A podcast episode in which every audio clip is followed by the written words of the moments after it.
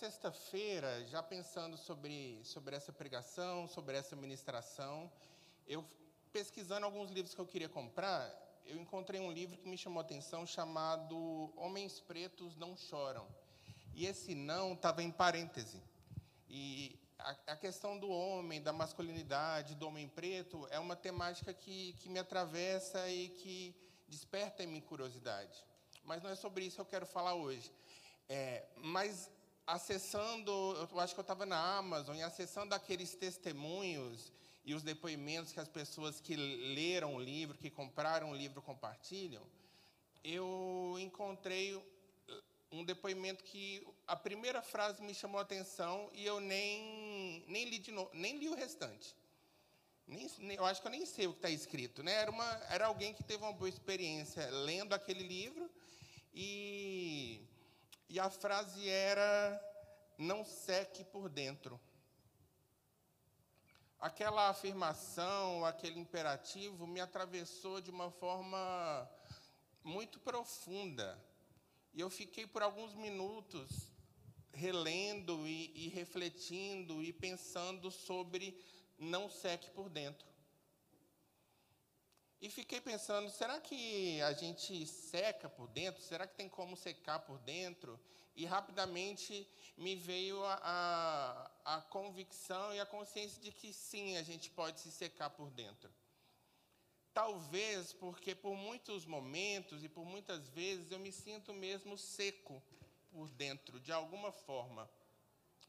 É, e pensando sobre isso, eu fiquei pensando sobre motivos. E por que será que a gente pode secar por dentro? E como é que é isso? E como é que isso funciona? Ou como é que isso não funciona. E um dos motivos que é, me leva a pensar, e um dos motivos que nos faz secar por dentro é simplesmente aí a gente pensando na nossa vida é, normal, pensando sobre nutrição e sobre hidratação, nós é, podemos muitas vezes nos ver secos enquanto corpos humanos, enquanto seres humanos, porque nós não ingerimos água ou não ingerimos nutriente e nutrição suficiente é, para nos dar e para nos dar um corpo funcional, né? E um outro motivo que me faz pensar, é, que nos faz secar e que me faria, eu faria algum ser humano secar por dentro, pensando também na perspectiva do corpo humano, e de início eu já digo que eu não sou um especialista do corpo humano, é o fato de nós termos em nós, em nosso corpo, por algum motivo, dinâmicas ou alguma doença, alguma debilidade que façam que a gente seque, que façam que o nosso corpo se seque. nós sabemos que a água ela é um lubrificante natural, ela faz as coisas acontecerem, ela dá fluidez, ela dá fluidez aos nossos sistemas, ela dá fluidez às nossas funções, ela dá fluidez ao nosso corpo. Há uns anos atrás, a minha mãe descobriu uma síndrome que, se não me engano, se chama síndrome de Sorgen que é uma debilidade nas glândulas lubrificantes. Olho, boca, órgãos internos, é, juntas. E o que aconteceu para ela descobrir isso foi que, com o tempo, ela começou a sentir dores nas articulações, principalmente no pé. A falta de água no corpo da minha mãe impediu e impedia que ela caminhasse, que ela caminhasse de forma saudável. Então eu fiquei ali sentado pensando sobre é, como muitas vezes nós podemos nos secar, como nós podemos nos secar por dentro, assim como o corpo humano, assim como qualquer sistema que precisa de água. E aí a gente a gente não para para pensar o quão importante é a nutrição, o quanto é importante a gente se hidratar, o quanto é importante a gente beber, beber água. Hoje os Estudiosos falam que a gente precisa beber pelo menos até 4 litros de água por dia, enfim. E também não é só sobre água que eu quero falar. Pensando sobre a possibilidade e a realidade de nós secarmos por dentro, e esse secar por dentro não ser somente relacionado à hidratação, mas ao beber água, mas as nossas dinâmicas é, relacionais, as nossas dinâmicas da vida interior, as nossas dinâmicas até da nossa espiritualidade, eu fui levado a pensar e a refletir sobre como nós nos vemos e como nós vemos a vida espiritual e como nós vemos a nossa vida interior muito mais em uma dinâmica de máquina, de maquinário, e o maquinário precisa de uma gotinha de óleo e de um sistema forte para rodar, e muito menos a gente é, nós enxergamos a vida espiritual, a vida interior como algo orgânico, como algo fluido.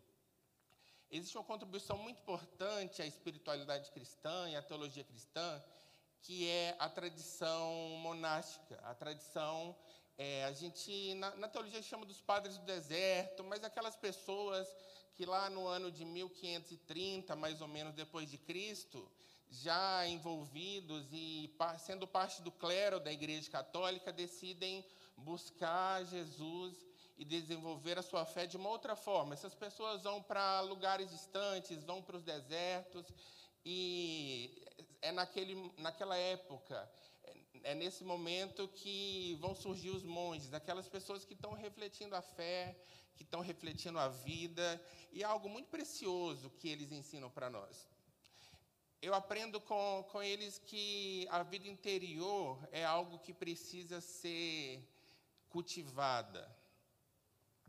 Nós temos uma teologia e nós pensamos a fé a partir de ideias muito pré-programadas e pré-fabricadas, como se a nossa vida e como se a fé e como se a experiência de fé fosse alguma coisa que eu vou construindo, algo bem quadrado em que assim como a gente constrói uma casa de um tijolo em cima do outro e aí com o tempo esse prédio ele se ergue observando a reflexão dessas pessoas, observando as questões da vida, as demandas da vida, essas dificuldades da vida, essas que nos atravessam e nos fazem secar, eu entendo que a vida, e eu percebo que a vida é muito mais fluida, ou precisa ser muito mais fluida e precisa ser muito mais vida, assim como um jardim. Muito mais um jardim do que um prédio construído, imóvel, que não pode mexer e se existe algum tremor e existe alguma coisa que o prejudica, ele cai, ele compromete. A vida ela é esse esse jardim de flores diversas, de plantas diversas que precisa ser é, frutificado, que precisa ser arado, que precisa ser semeado e que, sobretudo, precisa ser regado por água precisa ser regado por água fluida e precisa ser regado por água viva. Então, provavelmente um dos motivos, ou pode ser que um dos motivos que nós nos peguemos e nos encontremos secos, seja porque nós não damos nutrição hidratação suficiente a essa realidade interior que é e que pode ser fecunda e que pode gerar vida. Pensando sobre nós não podermos, ou pensando sobre nós corremos o risco de secar por dentro, e pensando naquilo que a palavra de Deus diz, e pensando nas histórias da palavra de Deus, nas histórias que aquelas pessoas registram de alguma forma e são levadas a registrar, que falam muito sobre nós e falam muito sobre as nossas questões. Eu me lembro, e eu vou pedir perdão porque eu não consegui imprimir o meu esboço, eu me lembro da história da mulher samaritana.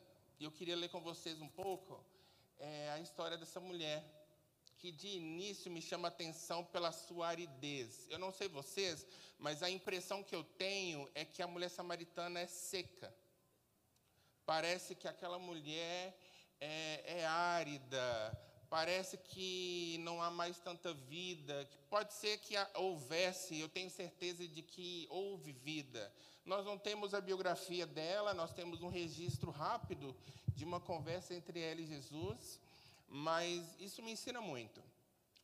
No, nos versos, no capítulo 4 de João, dos versos 1 a 30, eu provavelmente não vou ler todo, mas eu quero ler um pouco da história e da vida dessa mulher, do encontro que ela tem, que ela tem com Jesus na versão a mensagem. Se você tem a versão a mensagem, É, você pode me acompanhar, mas eu também vou, vou ler aqui. A partir do verso 7. Uma mulher, uma samaritana, veio buscar água. Foi então que Jesus lhe pediu: Poderia me dar um pouco de água? Os seus discípulos tinham ido à cidade comprar comida para o almoço. A samaritana, surpresa, perguntou: Como pode um judeu pedir água, pedir alguma coisa a mim, uma samaritana? Na época, os judeus se recusavam a falar com os samaritanos. Mas Jesus respondeu: Se você conhece a generosidade de Deus e sou, se você conhecesse a generosidade de Deus e soubesse quem sou eu, poderia pediria água a mim e eu lhe daria água pura, água da vida. A mulher disse: O Senhor não tem um balde para tirar água e o, o poço é fundo. Então, de, então de onde vai tirar essa água viva?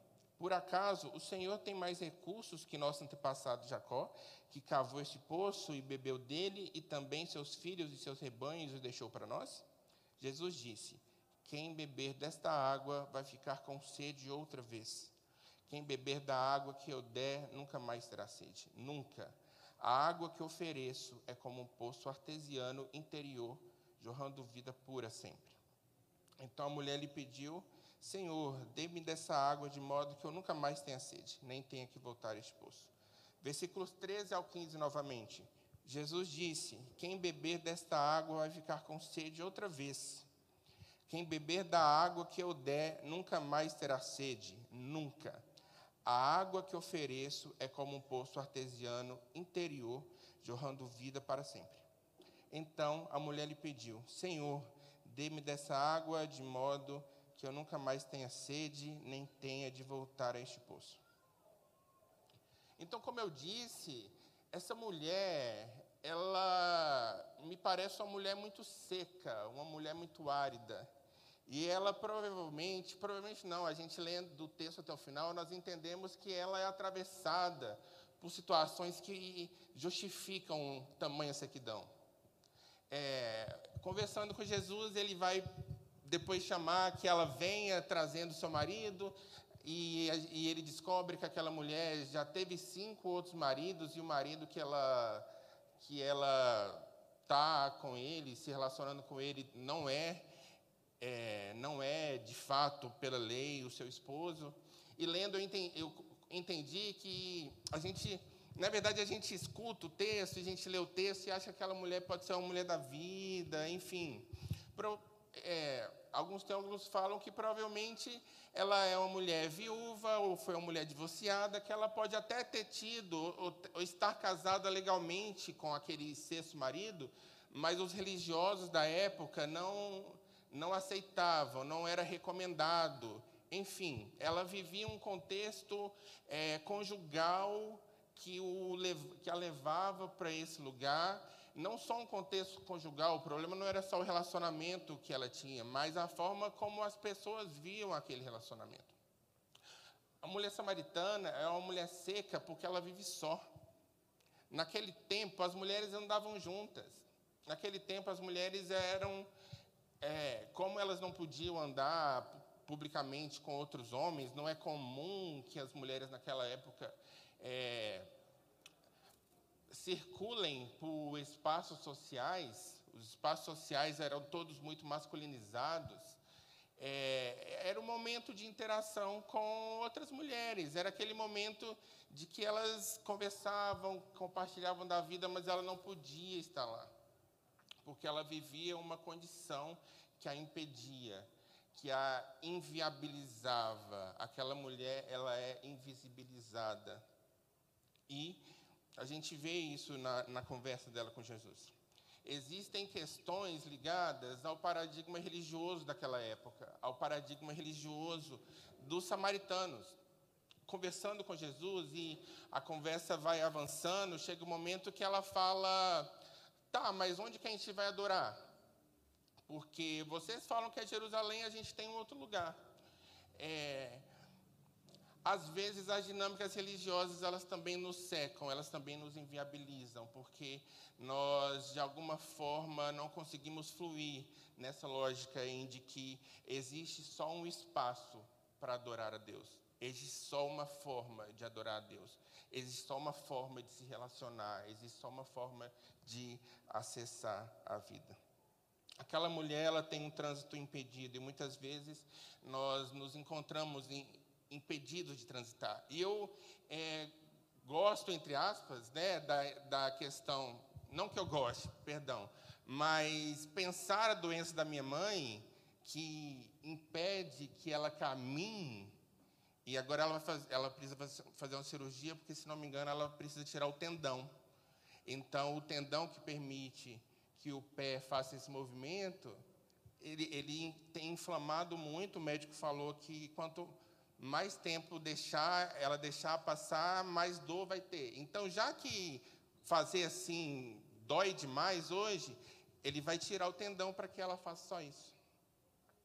E aí, lendo o texto, lendo o, a frase que eu encontrei no site e lendo a, a dinâmica da vida da mulher samaritana, eu percebo o quanto nós podemos ficar inviabilizados, o quanto a nossa vida fica inviabilizada quando a gente vive uma vida, quando a gente exerce uma espiritualidade, quando a gente tenta se relacionar com Deus dessa forma seca, dessa forma solitária como a mulher samaritana, dessa forma a não ver e não perceber a vida espiritual como algo que precisa ser cultivado.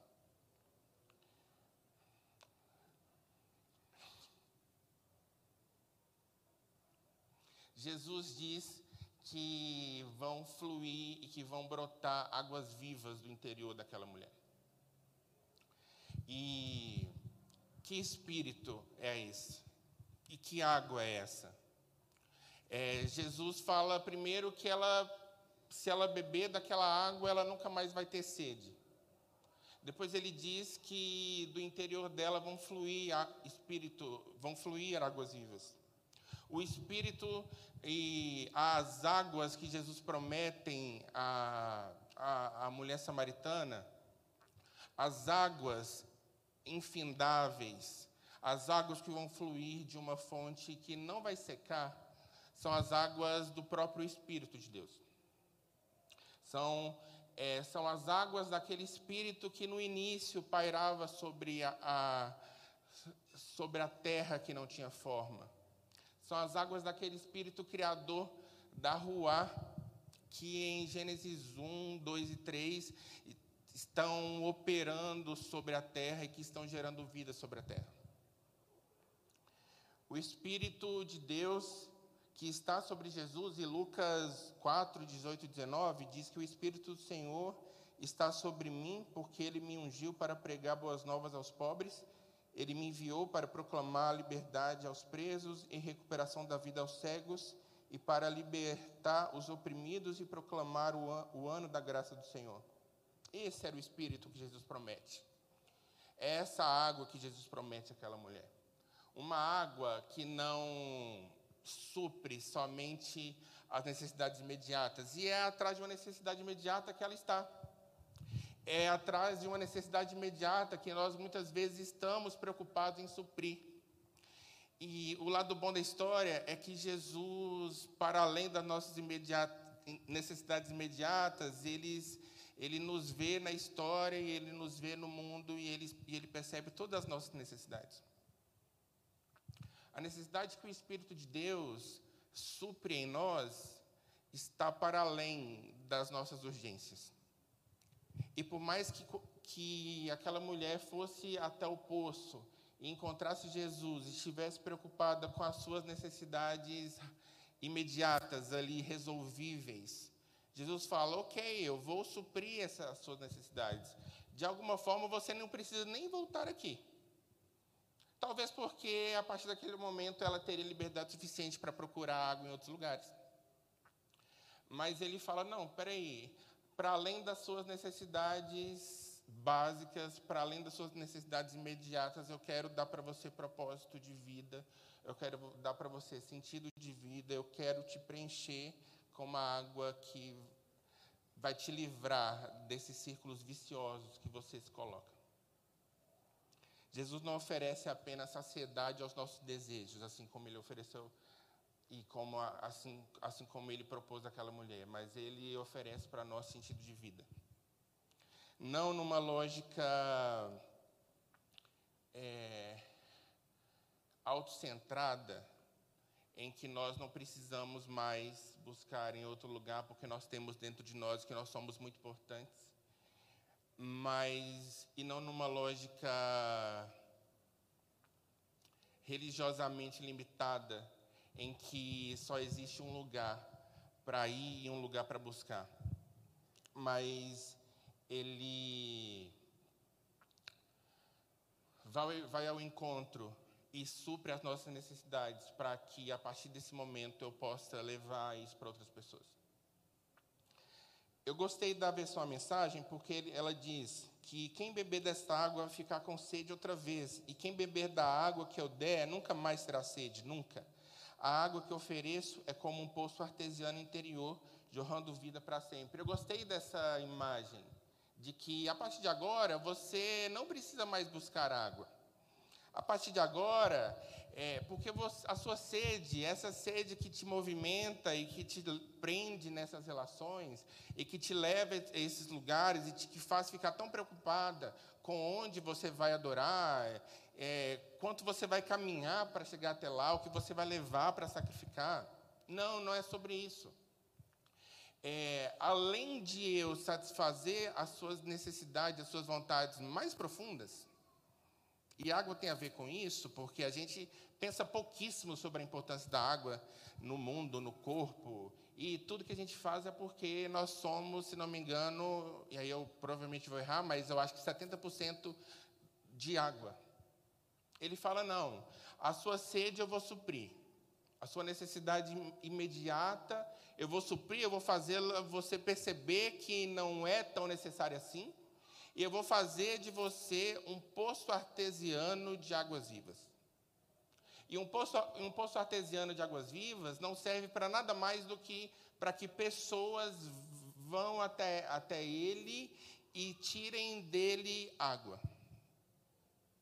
Eu gostei demais dessa imagem, porque Deus não nos quer fazer pessoas satisfeitas somente, nem quer construir um poço para que a gente vá todos os dias buscar água, mas Ele deseja fazer de nós poço. Ele deseja fazer de nós um poço artesiano de águas vivas. E a partir daquele momento, as pessoas não. O movimento não é que todas as pessoas vão agora até ela e agora ela é o poço. Como muitos pastores, pregadores, líderes, como nós mesmos achamos.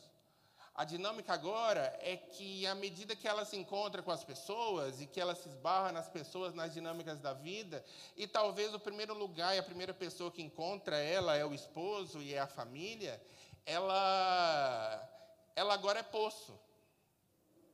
E agora as pessoas podem tirar dela e podem experimentar e podem beber da água da vida e viverem essa experiência que ela viveu de ser preenchida por Deus e perceber que as suas necessidades elas são temporárias diante de um Deus eterno, diante de uma água que não seca e que agora ela precisa compartilhar disso com as pessoas.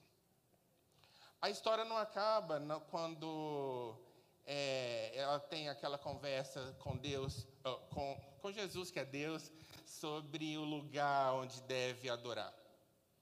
Eu nunca, eu nunca percebi, é, porque a gente tem hábito de pegar só o subtítulo e ler o, o fragmento do texto, eu continuei lendo o texto, e no versículo 38 a 42 há algo muito interessante. Do 39 a 42, que, que eu acho que é um paradigma, que pode ser um paradigma para a nossa missão, para a nossa ação enquanto igreja missionária, para a nossa ação missionária no mundo muitos dos samaritanos daquela cidade passaram a, seu seguidor, passaram a seguidores por causa do testemunho da mulher. Vamos ler de novo. Muitos dos samaritanos daquela cidade passaram a, a seguidores por causa do testemunho daquela mulher. Ele sabe tudo ao meu respeito, me conhece como ninguém. Eles imploraram a Jesus que permanecessem com eles E ele ficou dois dias ali. Muitos outros confiaram a vida a ele depois de ouvi-lo. Eles disseram à mulher: Nós cremos não mais por causa do que você disse, mas pelo que ouvimos. Agora temos certeza, ele é o Salvador do mundo. Depois daquele momento, depois daquela conversa, a mulher samaritana sai para compartilhar e para é, transbordar dessa história e para dividir aquela história aqueles homens. Os samaritanos, as pessoas que moravam naquela cidade, eles são tão impactados pela história daquela mulher que agora eles querem ouvir o que Jesus tem para dizer. E procurando Jesus e ouvindo Jesus, eles se rendem a Jesus, eles decidem seguir ah, o Filho de Deus. E eles falam para ela: Ó, oh, é, não, é pelo, não é só pelo que você me contou. Além de eu ser impactado pela sua história, agora eu fui atrás de Jesus e eu vi que realmente é isso mesmo. De, de primeira, eu falei: Nossa, eles descredibilizaram tanto o que, o que aquela mulher contou, o que aquela mulher transmitiu, e precisaram ir até Jesus? Mas não, eu acredito que eles, diante de situações que nos secam e que nos esgotam, nós temos no Senhor é, possibilidade de recomeçar, e recomeçar de forma fluida, e recomeçar de forma frutífera, e sermos revitalizados, e nos tornarmos jardim que brota e que jorra vida. E a partir desse momento e dessa forma nós podemos ir para o mundo, construir jardins, ir para o mundo compartilhando dessa história, não tentando convencer as pessoas do encontro, da grandeza do encontro e de como elas precisam, mas compartilhar a nossa história de vida, compartilhar o nosso encontro e mostrar para essas pessoas como nós temos sido supridos, preenchidos pelas águas vivas que nos tiram de dinâmicas sociais que nos escravizam, que nos tiram de dinâmicas religiosas que impedem que nós sejamos rio de água viva. Senhor, obrigado porque diariamente nós podemos nos relacionar com o Senhor e o seu espírito não está limitado mais a só um povo, a momentos específicos, mas ele se espalha e se derrama por toda a face da terra e pode alcançar todo humano, toda manifestação de vida.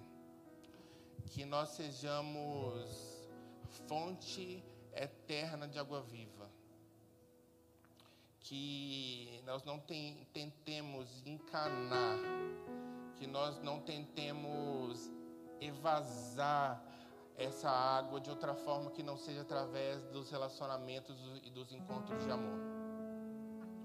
Nos faz fluidos, nos faz entender a dinâmica do seu espírito, a dinâmica da rua, que cria vida, que recria, e que nos leva a viver uma nova vida com o Senhor. Nós colocamos diante do Senhor as nossas igrejas, colocamos diante do Senhor a igreja brasileira que mais parece um reino de muros tão altos, que mais parecem engrenagens fabris de fábricas que funcionam com óleo e não com água.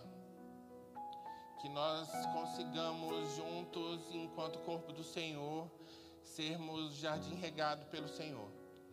E que em nós flua tanta água, que em nós flua tão, tanto Espírito Santo, que flua tanta, tanto Espírito de vida, que flua tanta vida, que flua tanta bondade, que a gente não consiga mais represar aquilo que o Senhor tem feito em nós. E que as pessoas, ao ouvirem as nossas histórias, conheçam a história do Senhor. We'll be right back.